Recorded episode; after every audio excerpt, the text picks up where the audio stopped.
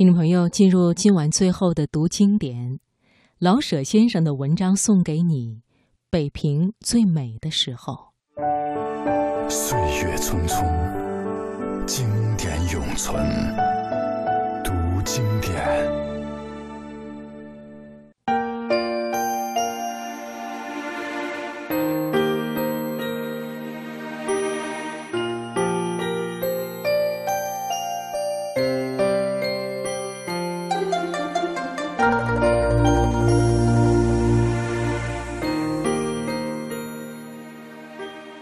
中秋前后，是北平最美丽的时候。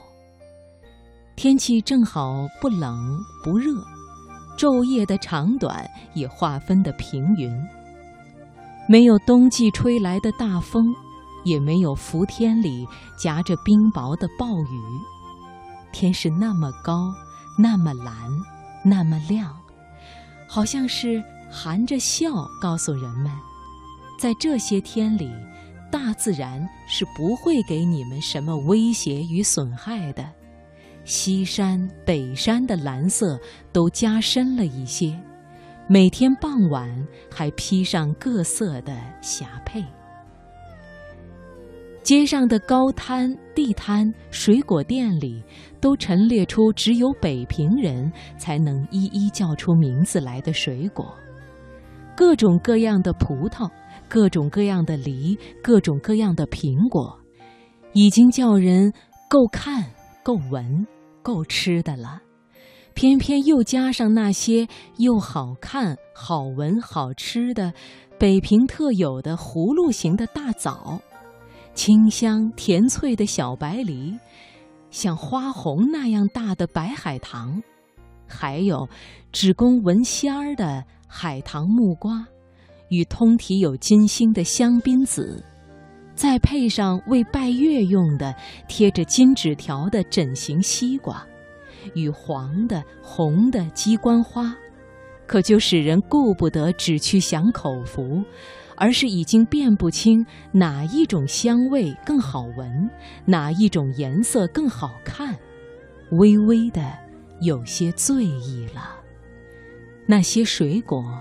无论是在店里或摊子上，又都摆列的那么好看，果皮上的白霜一点也没蹭掉，而都被摆成放着香气的立体的图案画，使人感到那些果贩都是些艺术家，他们会使美的东西更美一些，况且他们还会唱呢，他们精心地把摊子摆好。而后用清脆的嗓音唱出有腔调的果赞，歌声在香气中颤动，给苹果、葡萄的静立配上音乐，使人们的脚步放慢，听着、看着、嗅着北平之秋的美丽。同时，良乡的肥大的栗子。裹着细沙与糖蜜，在路旁唰啦唰啦地炒着，连锅下的柴烟也是香的。大酒缸门外，雪白的葱白正拌炒着肥嫩的羊肉，一碗酒四两肉，有两三毛钱就可以混个醉饱。高粱红的河蟹用席篓装着，沿街叫卖。而会享受的人们，会到正阳楼去，用小小的木锤轻轻敲裂那毛茸茸的蟹脚。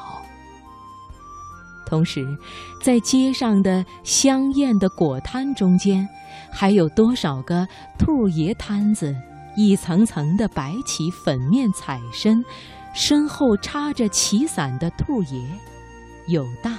有小都一样的漂亮工细，有的骑着老虎，有的坐着莲花，有的肩着剃头挑，有的背着鲜红的小木柜。